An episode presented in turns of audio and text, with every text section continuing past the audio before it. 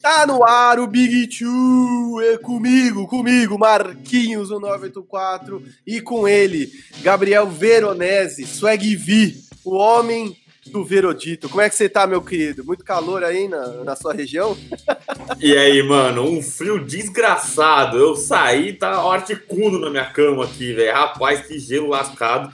É, e aí não só o, o, o, o rapaz do Verodito, né? Você é o, vamos ser honesto, e eu sou o do. É, questão anímica. Temos que adotar os crachados aqui. Marquinhos, vamos ser honesto. Gabriel Veronese, questão anímica. E, aí, vamos giro... falar que. E o Giroflex rodando aqui em casa, entendeu? Das contusões, ambulância, acabou a temporada. Pra quem não sabe, o Marquinhos é a pessoa mais catastrófica com lesões que acontece. O cara tem uma encravada, o Marquinhos, out of the season. Não, eu já vi isso antes. Eu já vi isso antes, o cara tá fora, não joga mais. Acabou. É a pessoa mais catastrófica e cataclísmica que eu já vi. O pessimismo em pessoa em relação a lesões. Mas vamos falar de coisa muito bacana que teve Phoenix Suns indo pra final. É isso, meu amigo. Point God está nas finais. E aí, enfim, vamos aproveitar aqui a deixa para começar a colocar nossas tarjas, porque eu sempre esqueço e é importante. Deixe o like, compartilhe com seus amigos, grupo do condomínio, da igreja, do futebol, do racha, todo mundo que você quiser traz, cara. A finais é época de trazer novos fãs para o esporte. As finais da NBA costumam ser um espetáculo, então compartilhe, deixa o like aí, vamos aumentar o engajamento ainda mais. Pô, o Big Two pode estar tá com uma audiência tão bacana, é tão legal ver o crescimento aqui do pod, porque a gente faz com, meu, a gente se diverte tanto fazendo, quer que vocês divirtam ouvindo e compartilhem essa experiência com outras pessoas. Então, chega mais, vem cobrar, comenta, corneta. Se não comentar e comentar, se não comentar e cornetar aqui no YouTube, vai lá nas nossas redes sociais, a gente gosta de trocar ideia no Twitter, no Instagram também. É, e se inscrevam no canal, isso é muito importante, porque você se inscreve e aciona o sininho. Aí você sempre vai saber quando a gente, por exemplo, entra no sábado ao vivaço aqui no Big Two, sempre com grandes convidados. Já viemos com o Yuri, já viemos com o canal Bandeja e teremos convidado neste sábado também, quando a gente vai fazer o Big Two Post em horário extraordinário. Big Two Pod que geralmente vai ao ar às 10 da manhã no sábado e a galera fica, porra, mano, eu quero dormir, você entra muito cedo. Não tem desculpa. Uma hora da tarde agora, vai dar tempo de almoçar, fazer sua corridinha matinal, voltar e ouvir o Big Two Pod para ficar dentro, por dentro de tudo que rolou na sexta-feira e a importância do que vai rolar na sequência, que seria no final de semana, na segunda-feira, na próxima semana, que é o que a gente sempre faz. Então, não se esqueçam. Já dá o like aí se você tá de bobeira.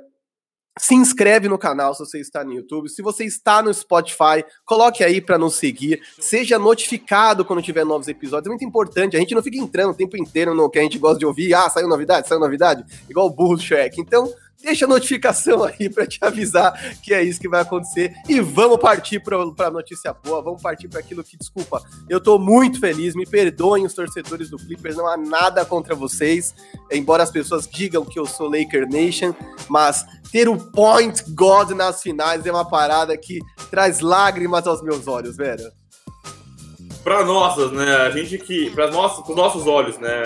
A gente que acompanha o Chris Paul faz muito tempo e, e, e, o cara sempre foi referência, né? Sempre foi o Point God, né? apelido dele, o Deus dos Armadores, né? Que é um cara que consegue é, é, sintetizar o que, que é a função do armador, né? É, esse armador que é, não é puramente um scorer, né? Que é aquele cara que só pontua, que é um armador moderno, né? O Damian Lillard, o Stephen Curry, e aí é, longe de ser saudosista, falando que, ah, bom armador era Jason Kidd, então, Entrando na barca de Gustavo Faldon, nosso parceiro de ESPN. Mas. Vale é, a pena a citação. É, é, é, o cara que, que arma, que organiza o jogo, né? E o Chris Paul, ele é esse cara. É, a gente vai falar mais dele sobre os números que ele teve ontem, enfim. Mas é um cara que organiza o jogo e sabe pontuar também, né? Tem a bola de três, não é aquele cara unidimensional que não tem o chute, tem a bola de três.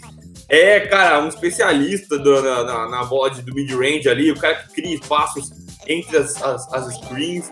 É, e a gente que viu ele lá no, no, no, no começo na, no, no New Orleans, né? No New Orleans, uhum. depois foi pro Clippers, e aí sempre queria chegar, sempre tava ali na beiradinha, batendo na porta para chegar e não chegava com o time dos Clippers. foi para o Houston, chegou muito perto de, de, de ir para de avançar, é, mas aí se lesionou, ficou fora.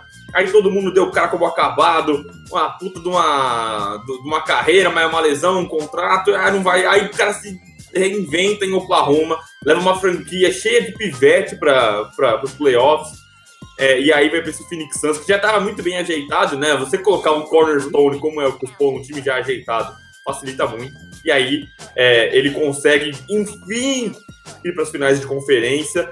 E, cara, para a gente começar a falar, de repente entrar no assunto, é, eu já, já, falei isso aqui antes, né? eu gosto muito de ver as opiniões dos caras que, que torcem pelos times, né? É muito fácil. Uhum. É, o pessoal sabe que eu sou torcedor dos Lakers, mas é muito fácil eu aqui apontar dedo e criticar o que eu não gosto nos Clippers, né? É, eu acho que a visão mais carinhosa da coisa é dos torcedores dos Clippers. E aí, quando acabam as final, os jogos, eu sempre entro em perfis de insiders e torcedores para ver o que os caras estão falando, né? Tanto do Phoenix Suns quanto dos Los Clippers.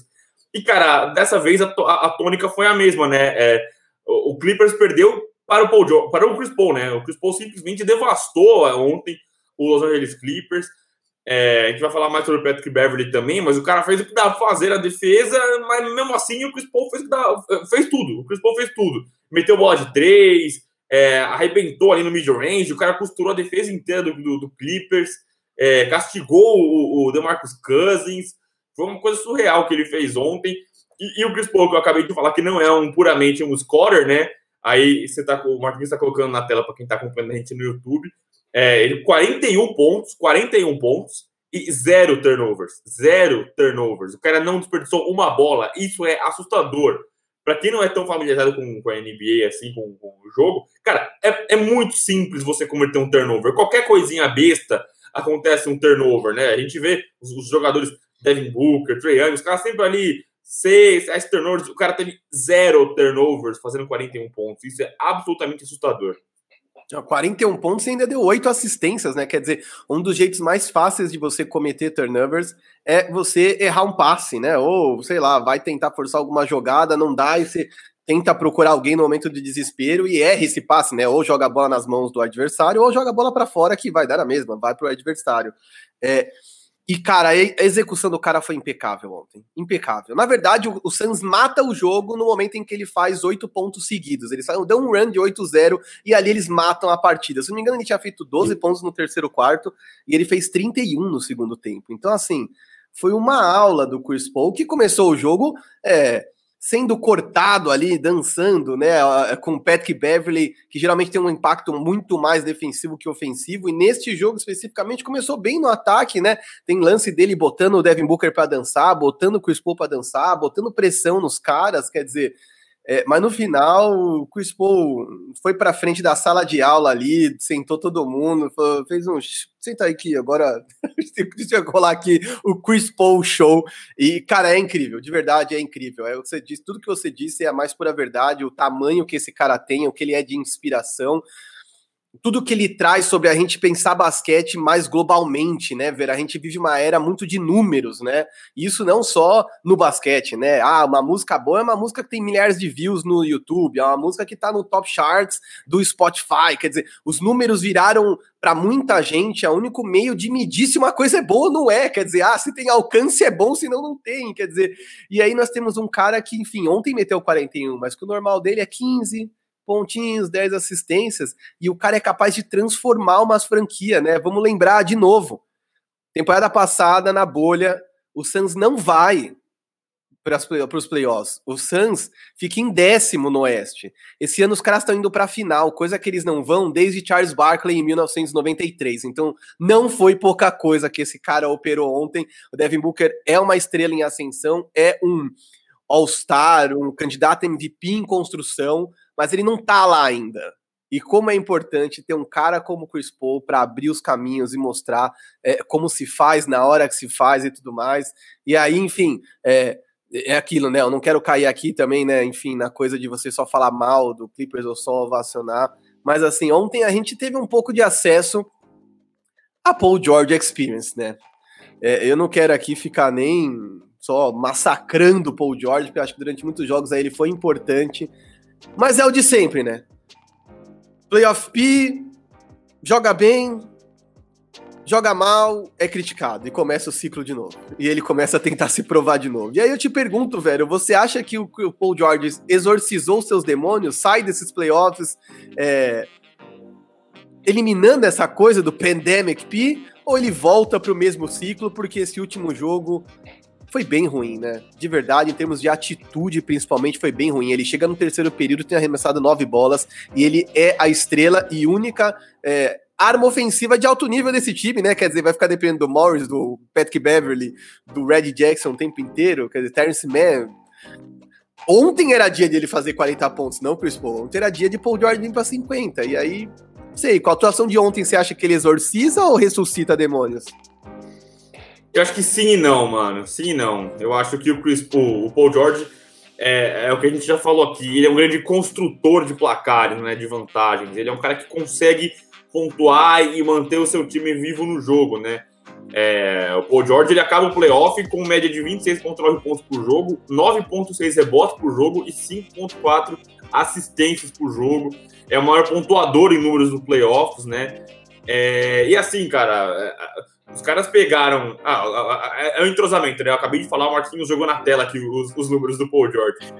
É, foram um time que vieram aí escanteados, né? Eu acho que a, a distância dos holofotes fez bem para. Eu sempre acho que isso faz bem para as pessoas, para os times, cara. A não ser que você seja Los Angeles Lakers, no Boston Celtics, que são franquias já muito grandes e meio que acostumadas com esse environment, né? Com esse ambiente do, dos holofotes. É, eu acho que a, a distância dos, dos, da, da, da, do grandes, dos grandes palcos faz bem para as franquias conseguirem trabalhar quietas, né? E aí eu acho que isso fez bem para os Clippers. Os caras enfrentaram o Dallas, aí o Dallas que é uma série diferente, mas enfrentaram o Utah Jazz, que foi a melhor, a melhor campanha da temporada. Depois enfrentam a segunda melhor campanha da temporada, que foi o Phoenix Suns, né? Em números são as duas melhores equipes da temporada regular. E aí você passa pelo Utah Jazz e ainda leva o Phoenix Suns para seis jogos sem o Kawhi Leonard. É, eu acho que é muito fácil a gente apontar aqui, olha, o Clippers estava sem o Kawhi, estava sem o Ibaka. Eu já vi gente no Twitter falando, ah, tá, saiu ganhando. Pô, mas gente, vamos lembrar também que o, Dev, o Chris Paul chegou ali é, é, esfarelado depois da Covid, né? Demorou muito para recuperar ali a, a, perna, né? E o Devin Booker jogou com o nariz quebrado três jogos, né? Tudo bem, o nariz quebrado não é um pulso quebrado, você não arremessa com a cara. Mas, pô, faz uma diferença lascada, né? Não acho que ai, o Phoenix está 100% e o Clippers esfarelado. Eu acho que a gente tem que fazer. É, o, o, tem que ser justo, né? O, o, o Santos também não estava 100%. Mas ainda assim, eu acho que a gente tem que dar as méritos para o Paul George. É, e aí a gente vai ressaltar o que a gente sempre fala aqui. A gente não acha que o Paul George é uma tranqueira, que o cara é um role player. Eu não acho que é isso. Eu acho que a questão do Paul George é mental, é emocional. O Paul George precisa de um acompanhamento, né? A gente fala tanto sobre saúde mental, sobre DeMar DeRozan, Kevin Love, esses caras são embaixadores né, da, da, saúde mental no basquete, e eu acho que o Paul George tem que ser um caso a ser estudado também. Porque o Paul George, cara, é, é, é, eu, eu, faço um leve parâmetro com o Giannis guardado as devidas proporções. Ele é um consultor de placares, né? Ele vai é, é, ser o, o, o grande pontuador do seu time durante a partida. Mas ele não é um closer, né? Ele é um cara que sofre nos momentos de maior decisão assim como o Giannis, né? Mas a diferença é que o Paul George ele, é, ele é mais qualificado que o Giannis, né? Eu não tô falando que ele é mais uhum. jogador que o Giannis do Tocumpo, tô falando que ele é mais talentoso que o Giannis, né? Ele é mais versátil, ele tem arremesso de fora, ele tem post, ele tem arremesso lance livre, deveria ter, mas você vê que ele some nos momentos decisivos. E aí, assim, é, é muito injusto você comparar com o LeBron James, mas às vezes o LeBron James não é, é, mata o último arremesso, mas o LeBron James ele é o quê? Ele é o cara que recebe a bola nos últimos minutos e constrói a jogada para você. Ele vai infiltrar, vai ter três caras atrás dele, ele vai deixar a bola com alguém para fazer a cesta. É, não é ele que pontua, mas é ele que assume a responsabilidade, é ele que quer a bola no final. O Paul George, para mim, falta essa questão de atitude, né? Falta isso do querer, ó, eu vou chutar tudo daqui, eu vou ser o cara no jogo de hoje. É, e esse cenário que a gente encontrou ali nessa série era justamente para isso, né? Era uma série sem o Kawhi, e assim, o Clippers, acabei de elogiar muito, né? Passar pelo Utah Jazz, passar pelo Phoenix Suns, mas passou muito, como a gente já destacou aqui no pod, com o Red Jackson fechando os jogos, né? O Red Jackson matando as bolas no final, o Marcus Morris matando as bolas no final, o Patrick Beverly matando a bola no final, Terrence Mann tendo jogos absolutamente fora da casinha. É, então o Paul George, ele se, para mim, ele, ele se credencia entre a prateleira de cima da NBA. Não a mais alta, Não a com LeBron James, com Kawhi Leonard, com Giannis, uhum. mas as prateleiras de cima. Tem que pegar a escadinha para buscar o cara. Mas eu, eu acho que é, esse, essa vírgulazinha do closer, é, eu acho que isso pega para mim. Eu só acho que os Clippers, não o Paul George, os Clippers exorcizam sim o fantasma da equipe pipoqueira. Porque os caras viraram séries inviráveis, né? Eles viraram a série contra o Dallas tomando 0-2. Viraram a série contra, a série contra o Utah tomando 0-2. É, e encardiram muito o jogo contra o Phoenix Suns agora. Eu acho que os Clippers exorcizam esse fantasma. O Paul George, a gente entende o que é o Paul George. Ele é um cara talentosíssimo, é um cara especial, mas é um cara que ainda falta. É, e acho que não sei se vai chegar nesse, nesse, nessa fase da carreira, mas falta essa, esse tempero do closer, né? Esse cara que vai fechar os jogos e vai chamar a responsa em todas. É isso, né, cara? Ele, ele precisava subir de degrau e ele teve essa oportunidade, né? Muita gente não tem essa oportunidade, quer dizer, é, vou vou viajar um pouco no passado pra, só para explicar o que eu quero dizer com ter essa oportunidade de assumir o time, né? É, Check, por exemplo, deram uma puta dupla, mas muita gente ainda diz hoje, 20 anos depois, que o Kobe foi carregado, mesmo números e, e os jogos provando o contrário. Quer dizer, quem assistiu na época sabe que o Kobe não foi carregado, quem vê os números hoje em dia frio sabe que ele não foi carregado, sabe que o Check também não era um closer, né? O Check era um monstro de placar, imparável, mas no final, às vezes, o Check tinha que sair de quadra, porque rolava hack check, e quem decidia era o Kobe. Mas o Kobe, de certa forma, só se provou quando teve a oportunidade de ter um time para ele. Quer dizer, não vou nem entrar no mérito se foi bom não foi bom, mas assim, quando ele teve o time para ele, ele assumiu esse controle e mostrou quem ele era. O Paul George teve essa, teve essa oportunidade. Ele podia ter se mostrado um closer. E ontem ele acertou 6 de 15 arremessos uma de seis bolas de três e o pior plus-minus do Clippers, menos 25. Quer dizer, quando ele tá no placar, quando ele tá no palco, quando ele pode subir ali no mais alto palanque para dizer eu sou o Paul George, meter o Cristiano Ronaldo, eu tô aqui, calma, eu tô aqui, ele some, velho. É, mu é muito difícil isso. Assim, é triste. É triste até certo ponto, imaginando quem esse cara é e todas as armas que ele tem. A carreira que esse cara tem, a recuperação que ele teve da contusão, né, velho? O cara que teve uma das contusões mais horrorosas que eu já vi na vida, em qualquer esporte, principalmente no basquete, na qual ela não é comum, uma fratura exposta, e o cara não consegue se provar. Então é muito difícil, porque assim a gente vai que acompanha basquete há mais tempo, que analisa, e os fãs que estão chegando agora, e eu espero que um dia estudem mais sobre o jogo, talvez vão perceber, mas a narrativa geral em torno do Paul George, ele não se livra. Para mim, ele vai ser sempre esse cara que na hora do vamos ver, ele não se valoriza, ele não cresce. É triste. É, é que para mim vai sumir aquela imagem do way off, né? Quem uh, costuma consumir o basquete com muitas vezes a narração em inglês, né? no jogo contra o Denver, né, que é o jogo que os Clippers são eliminados na última, na última temporada, tem um arremesso dele, que é o George, ele pega, ele arremessa, e aí o narrador fala way off, que a bola pega na lateral da tabela, foi um arremesso pavoroso. Para mim, essa imagem sucumbiu um pouco, mano. Para mim, o Paul George não vai ser. Que, é, aquela imagem foi muito agressiva com a história do Paul George, né? Você vê um cara fazendo aquele negócio. Mas você, eu entendo que ele não, não, não é um closer, né? Ele não é um cara com a cabeça é, é, afinada, né, com, com, com coração para fechar os jogos, né? Um cara que tem esse peito todo. E, cara, a gente tá só falando mal das coisas, né? A gente, uh, grandes críticos aqui, grandes azedos aqui. Mas a gente tem que exaltar também o trabalho do Tory Craig, né? O Tory Craig, que eu mesmo tuitei, a gente falou. Eu, a gente, você também falou mal no último podcast. Sim. Foi, foi o cara que saiu do Denver Nuggets para ir pro Phoenix Suns, todo mundo, putz, ótima contratação, é um ala versátil, ele marca perímetro e tal. Eu não tava conseguindo jogar nada, ele tava jogando muito mal essa série. A temporada inteira ele foi mal, mas essa série em especial, ele tava muito mal, mas muito mal o Torrey Craig. E ele teve o maior plus-minus Phoenix Suns, né? Ele teve mais 28. É, o plus-minus é a diferença que você pontua e toma de ponto, né? É uma, forma, é uma métrica de você entender o impacto do cara em quadra, não só pontuando é, e pegando rebote no assistência, mas enfim. E ele foi responsável por marcar o Paul George, né? Ele e o Jay Crowder foram os caras que se revezaram na marcação do Paul George. É, e acho que foram importantíssimos para isso, né? Eu acho que muito da falta de volume do Paul George tem uns méritos do Phoenix Suns também. E aí eu acho que a gente tem que destacar o Monte Williams, né? Eu, a gente criticou muito o Monte Williams na última vitória do Clippers, né? Eu critiquei muito o Monte Williams. É, ele deu volume pro DeAndre Ayton no ataque, né? A gente viu o DeAndre Ayton partindo para fazer floater, né? Eu reclamei um pouquinho de um floater que ele fez no último jogo. E aí, é, eu sempre lembro do Utah Jazz, né? Que o, o, o Clippers, né? O upside, né? O pro de você jogar no Super Small Ball é que você castiga o time adversário na defesa, né? O time do, do, do, do Phoenix Suns Você tem que se mexer muito, você tem que ser muito rápido, tem que estar muito ativo para você conseguir achar os caras no small ball, eles movimentam muito bem a bola, né? Tem sempre esse passe extra para achar alguém livre. É, e aí a forma de você punir os caras é no, na, na, sua vez de atacar. Você tem que usar o seu grande, né? Você tem que usar o big man. E aí muita gente falou do, do, do Utah Jazz. Ah, pô, por que, que o Queen Snyder não usou o Rudy Gobert? Porque o Rudy Gobert não sabe atacar. O Rudy Gobert não tem. Ele é um rim roller, né? Ele é um cara que solta a bola, ele faz o passe e ele vai em direção ao aro de cabresto, né? Ele bota ali o negócio, vai em direção ao aro e vai buscar alguma bola. O DeAndre Ayton é muito mais do que isso, cara. O DeAndre Ayton é um cara que tem recurso, ele sabe arremessar. Aí ele foi agressivo. Eu acho que tem mão do Monty Williams nisso. Eu acho que o Torrey Craig tem mão do Monty Williams nisso. E aí a gente não vai ficar. Por mais que tem muita gente que acompanha a gente, fica esperando, né? Ontem, depois da vitória do, do, do Suns, vai ter muita gente falando: caramba, o Vero vai estar amanhã chutando bundas. Mas não é o caso.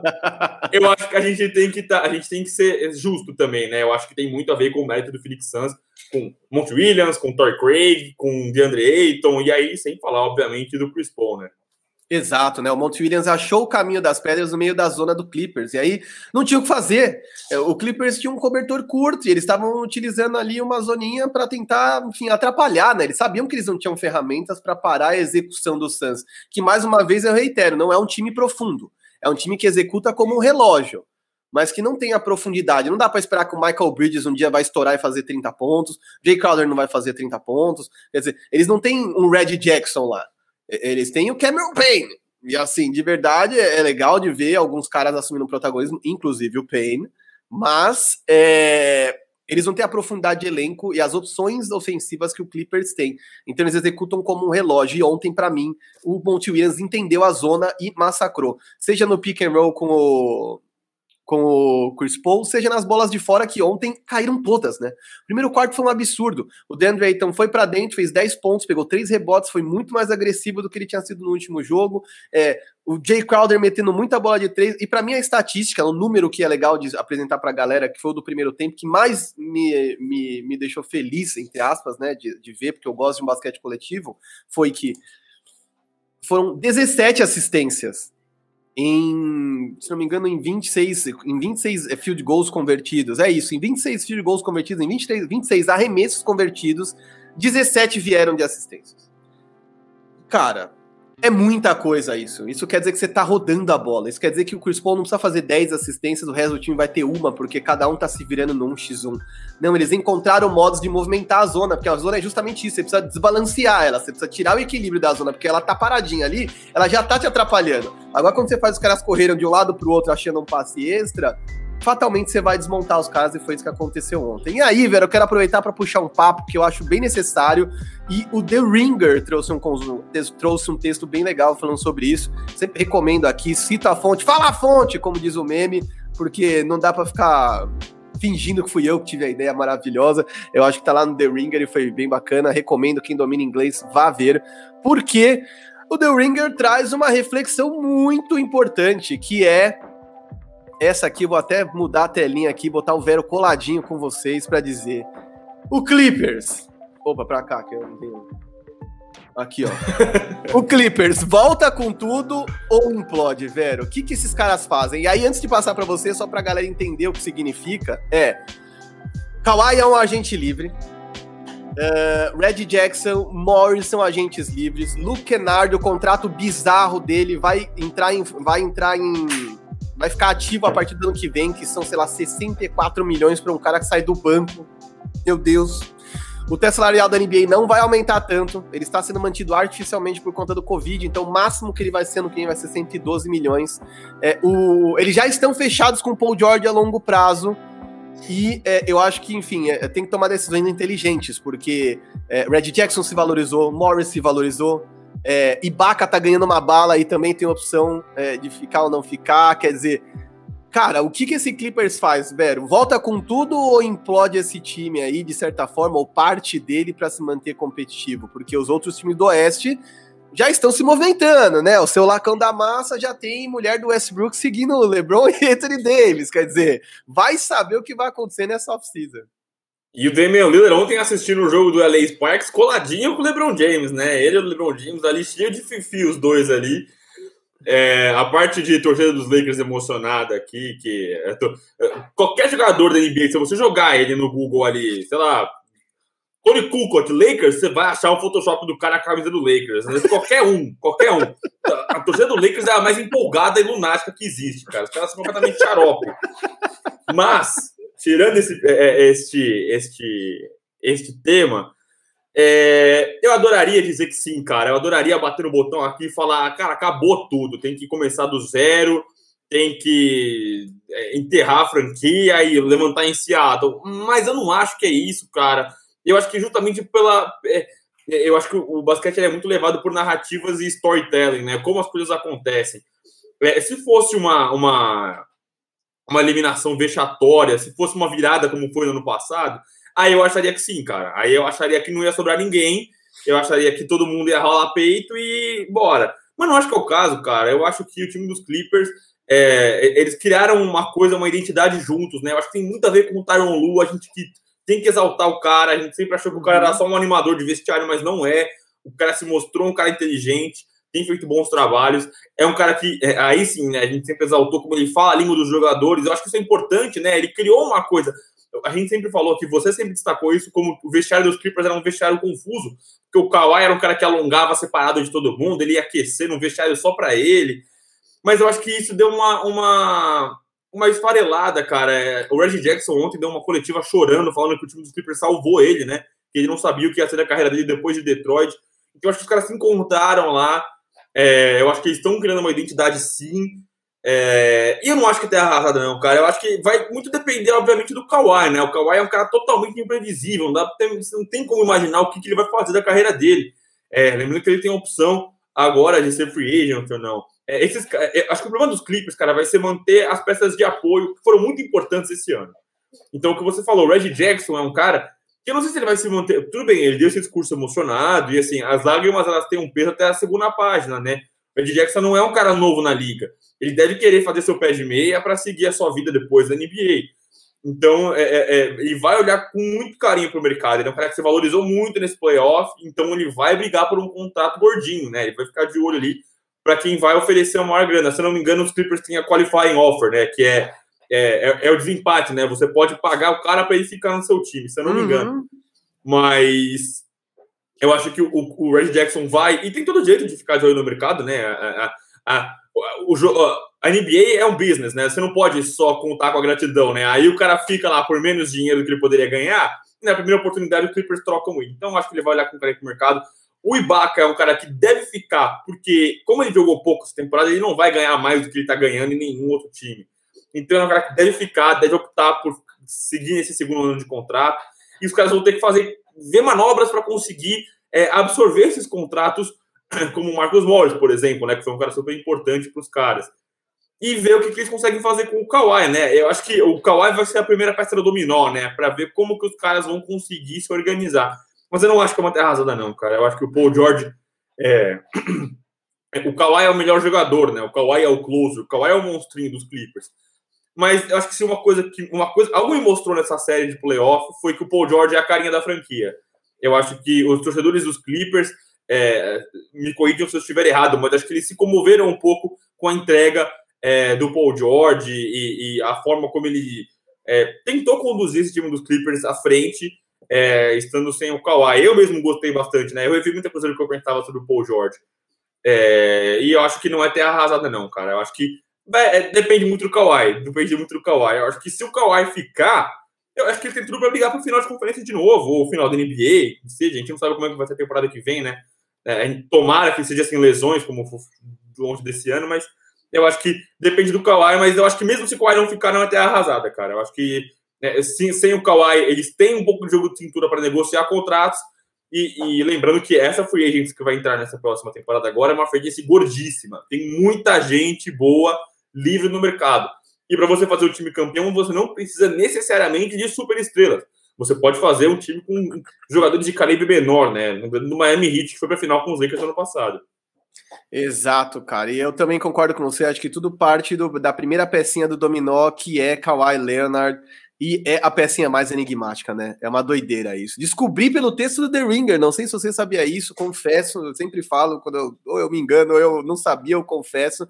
A primeira opção de Kawhi quando pressionou o Clippers, quando ele ameaçou os caras, falou assim: olha, eu não saio de Toronto se vocês não me arranjarem um co-star, era Jimmy Butler. Eu não sabia dessa história. E aí o que acontece, que está se especulando muito, é que o Clippers não tem espaço no teto salarial para fazer grandes manobras nem que seja para manter o time que tem. Então a gente precisaria aqui abrir o Spot Track, fazer um programa inteiro sobre isso para entender o que, que dá para fazer, o que não dá. Mas fato é que eles têm menos espaço. Então dois times surgiram como favoritos é, para ter acesso a Kawhi. Um deles é o Miami Heat, que vai, pode oferecer para ele a oportunidade de jogar com é, com Jimmy Butler, que é uma coisa que ele já queria quando ele foi para Los Angeles, que era a primeira opção dele. A primeira opção dele não foi Paul George, isso eu não sabia. É, e o outro time, que é um time que está com um puta espaço de teto salarial, seria o Dallas Mavericks, que teria é, nas mãos de Luca Doncic e de Nico Harrison, que é um executivo de longa data da Nike, que agora é GM do Dallas e era um dos melhores amigos de Kawhi nos tempos de Nike. É, Kawhi, que todo mundo sabe, né? Saiu da Nike, agora faz parte da New Balance, mas ficou muitos anos na Nike e aparentemente Nico Harrison é um cara que tem acesso a ele, vamos ser honestos, ter acesso a Kawhi Leonard, ser chamado de estar ali no Instagram de melhores amigos do Kawhi não é pouca coisa, é um cara bem seleto de companhia. Então, de verdade, isso não é pouca coisa. Se vai ou não vai, não sei. Por enquanto, nada passa de especulação, né? Tudo isso não passa de especulação. É, mas eu acho que vai ser bem complexa a manobra que o Clippers tem que fazer o teto salarial não ajuda, esses supermax que todo mundo tá assinando vão comprimir os times e vão forçar uma diluição do talento, né, Vero? Porque os caras medianos vão ter que procurar melhores oportunidades para ganhar grana e isso vai diluir talento pela liga. Quer dizer, as estrelas vão sempre ser as primeiras a ser presas pelos times, né? Os times vão falar: eu não posso perder Kawhi, eu não posso perder Paul George, mas um Red Jackson pode pintar em outro lugar, o Morris pode pintar em outro lugar. E aí, será que esse Clippers teria a mesma força sem o elenco de suporte? Duvido. Então eu acho que, enfim, é uma coisa para ficar de olho, tá? De verdade, é, não quero aqui especular nenhuma implosão, não acho que há necessidade de. Mas vai ser complexa nossa manutenção, né? Porque, ah, por exemplo, um dos ativos que o The Ringer comenta, ah, vamos lá, vamos trocar o Luke Kennard. E quem quer abraçar um Luke Kennard por 64 milhões, amigão? Tá de sacanagem? Quem quer abraçar isso aí? E aí os caras uma hora colocam assim, em último caso, numa doideira, a gente já viu o poder de barganha que o Kawhi tem já imaginou se ele pede para trocar um Paul George, por exemplo, por outro cara? E o que, que isso podia virar na liga, o dominó que isso ia virar, enfim. Eu acho que é uma novela para acompanhar. Não dá para ficar especulando agora que a gente vai perder tempo, mas é uma novela que a gente precisa acompanhar. E aí, falando de novela que a gente precisa acompanhar e assim, que beira a tragédia grega, a novela mexicana, os grandes dramas que já foram transmitidos na TV brasileira. Pelo amor de Deus, o que é essa série entre Bucks e Hawks, cara? E o que virou essa série nos últimos dois jogos, né? A gente perde o Trae Young numa contusão com o árbitro. E agora perde o Yannis numa, numa contusão que foi feia, né, cara? O tornozelo do cara todo indo para trás numa tentativa de bloquear uma Joelho, joelho, joelho, joelho. Joelho, desculpa. Do joelho indo para trás numa tentativa de bloquear uma, uma ponte aérea. E aí, assim, Trey e Yannis não voltam para essa série. Pelo menos por, por, tudo que eu vi, investiguei de contusões, assim, não tô sendo alarmista aqui de acabou a carreira dos dois. mas assim, são contusões super é, curáveis e tratáveis, mas elas são de tempo. E a temporada da NBA tá para acabar. Quer dizer, se fosse temporada regular, eu zero ia me preocupar com essas contusões, embora é, a do. Ah, mentira! E assim? Ia mal fazer um puta circo, ia falar. Ah! Acabou a carreira do cara, tem que dar um puta perna do maluco. Ah, vai se lascar, ninguém compra esse discurso, não. Olha, eu vou te falar. A do Yannis eu fiquei com medo de ser ligamento cruzado. É, lógico que ficou. Isso é um catastrófico que existe. Pelo amor de Deus. A única vez que eu vi um cara ter aquela contusão do Yannis e não se ferrar tanto foi o próprio Kevin Durant de novo, né? Que é a prova de contusões, está se mostrando a prova de contusões, grande Kevin Durant, porque é, ele tem essa hiperextensão, né, do, do, do joelho para trás. É uma contusão feia, né, de se ver, assim, um cara daquele tamanho, com o peso que o cara cai, na, principalmente, é, é bem feia. Assim, eu tô, inclusive, passando a mão no meu joelho agora, desculpa se você estiver passando aí na sua casa também, mas assim, eu fiquei com muito medo dele ter rompido e fiquei muito feliz quando os caras falaram: olha, não se sabe quando ele vai voltar, mas os ligamentos estão a salvo, né? Porque, enfim, o Yannis é um cara que depende do corpo, né, velho? Não dá para dizer que o Yannis, se tiver a mesma contusão do, do Kevin Durant, vai se reinventar da, da mesma maneira. Não vai. Não, não é o mesmo estilo de jogo. O Yannis depende do porte físico, do atleticismo dele para jogar. Então, fiquei feliz quando vi que ele não se contundiu. Mas aí, assim, Cara, que coisa horrível. E é uma série que não dá pra você saber, quer dizer, é uma série que, como outras desses playoffs, né, Vera, a gente viu, um time abre 30 pontos e o jogo acaba no terceiro quarto, ou acaba no intervalo. E aí, às vezes, é o Hawks que toma um puta pau, às vezes é o Hawks que dá um pau no, no, no Bucks. Nesse jogo, inclusive, em que o Yannis se machuca, o Hawks já estava dando um pau nos Bucks, com o Yannis em quadra, e terminou a surra com ele fora. E aí eu acho que isso desperta uma discussão interessante, velho. Quem tem o melhor elenco na ausência de suas grandes superestrelas? Hawks ou Bucks? Cara, eu acho que quem tem o melhor elenco é o time do Milwaukee Bucks. Só que o time do Milwaukee Bucks, para desgraçar minha cabeça, joga o basquete mais feio da NBA, cara. É muito ruim o ataque dos caras, como eles abusam do isolation. É, eles não têm a, a, aquele, aquele esquema tático secundário que é aquelas screens que a gente vê por fora da, da tela, né? É, a gente vê muito pick and roll, né? Que é a, quando o armador vem, tem um bloqueio, ele entra, ele infiltra. E muitos times fazem isso sem a bola, né? O Phoenix Suns fez muito isso ontem com o Devin Booker para se livrar do Patrick Beverly. Os Lakers fazem muito. É, é, o Warriors fazia muito isso, né? Quando tinha jogadores saudáveis por lá. Mas o Bucks não tem nem isso, cara. É a isolation atrás de isolation. Você depende do Chris Middleton pegar fogo. É um time muito feio de se ver jogar, cara. É, eu assisto e me machuco os olhos é, o time do, do Milwaukee Bucks jogando. Ainda assim, eles têm o melhor elenco, cara. O Drew Holiday é, é, melhor que os jogadores que o time do Atlanta Hawks tem lá. O Drew Holiday é mais jogador do que, Bogdan, Bogdan, do que o, o Bogdan Bogdanovic, do que o Lou Williams, que, cara, é outro que apareceu do nada agora sem o Trae Young. O Williams não tinha um bom jogo umas três temporadas e o cara simplesmente surreal nesse jogo sem o Trae Young.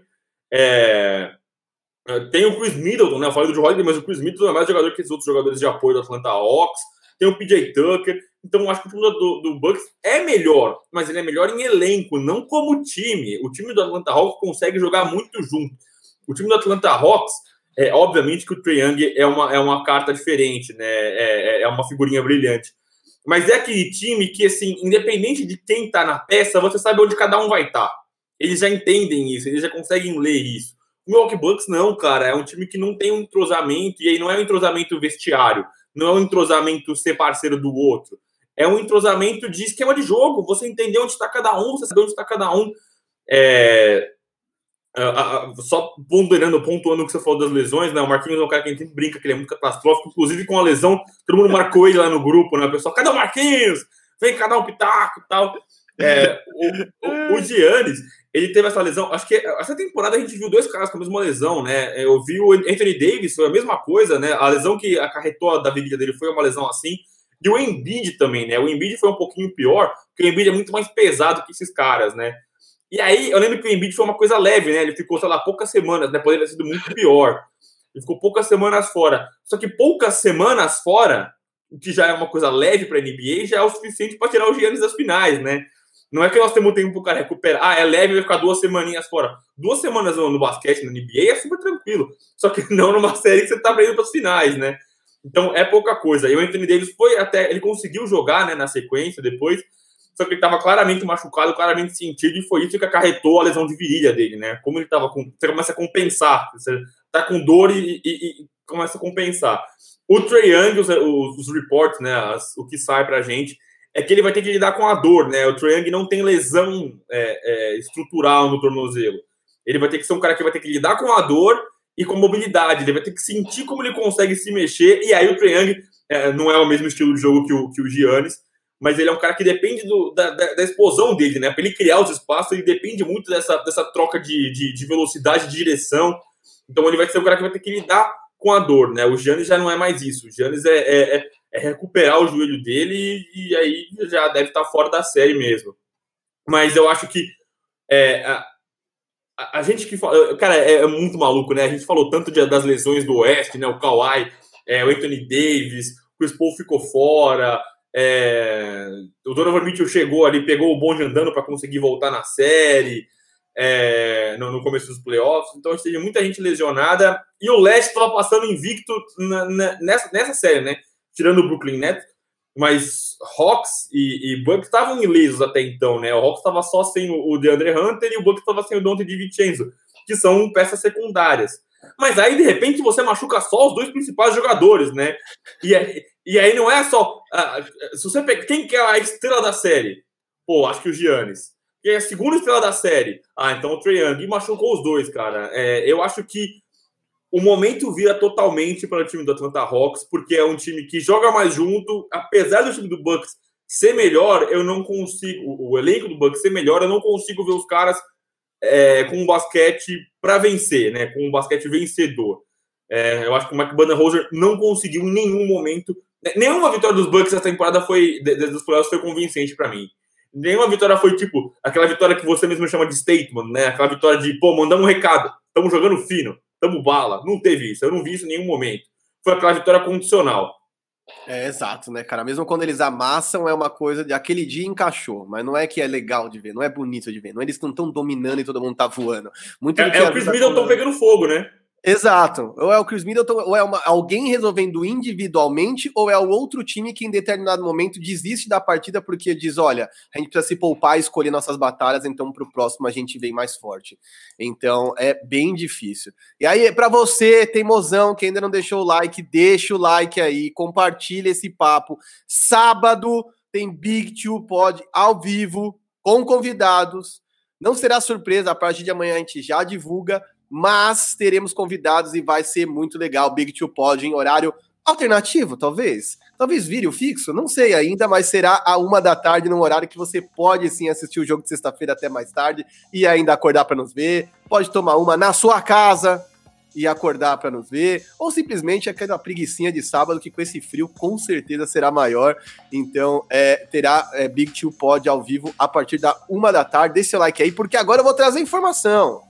Eu vou trazer informação aqui. Pra galera que tá nos vendo no YouTube, talvez a tela fique um pouco pequena, não sei. Enche tela aí, meu rapaz, enche tela aí, porque chegou ao fim uma sequência mágica da NBA, velho. É, após 37 finais consecutivas com um cara que jogou com o Check, isso acaba agora, porque o Rajon Rondo estava no Clippers e o Clippers foi eliminado. Então, há 37 anos, pelo menos um cara que estava nas finais tinha sido companheiro do Shaquille O'Neal em algum momento da carreira dele, velho. Isso é uma coisa muito bizarra, né? Eu acho que é daquelas estatísticas que o Tadeu Schmidt daria no Fantástico e diria: sabe o que isso quer dizer? Nada, mas é das coisas mais bizarras do mundo. Entender que o Czech jogou com pelo menos um cara que esteve em 37 finais é uma coisa assim, mano, eu não sei nem explicar, assim, eu não sei nem o que significa, eu não sei. Eu só fiquei triste, que eu falei, pô, era uma sequência que a gente sempre colocava na ESPN, né? Eu sempre colocava no League em algum momento, brincando, porque a gente virou onde está o Oli, né? Onde está o companheiro do Czech jogar as finais desse ano? E vira uma coisa engraçada, você começa a olhar para trás e você fala, meu, peraí, mas nesse ano não tinha. Ah, esse aqui era o LeBron. Não, esse aqui era. E aí fica uma doideira de achar o cara, enfim. E chega esta sequência ao fim, velho. E aí eu aproveito aqui para, Vero, passamos a régua em 40 minutos, é isso? Conseguimos, conseguimos, finalmente conseguimos. A gente nunca consegue, que a gente fala pra cacete, mas conseguiu. É isso, mano. Então é isso, galera. Sem, me demo, sem mais delongas para não fechar aqui. Muito obrigado por você que assistiu ouviu, curtiu, comentou, compartilhou com seus brothers. Daqui dois dias, sábado tá logo ali, sábado, uma hora da tarde, faz sua corridinha matinal, durma até mais tarde e venha conferir o Big Two Pod ao vivaço. É isso, Vero? É isso. Você falou para seguir a gente, mas não deu os arrobas. O meu arroba é o G Veronese no Twitter. Venha reclamar comigo. O do Marquinhos está aí na tela. O Marquinhos com K 1984. Gostamos de, de contradições e opiniões polêmicas, são sempre bem-vindas. E se você acabou o podcast aqui e você ainda não acabou sua corridinha, ou sua caminhada, ou sua compra, pula pro Na Quadra com o Guilherme Giovannoni e o Felipe Mota, que tá muito bom também. É isso, galera. Valeu!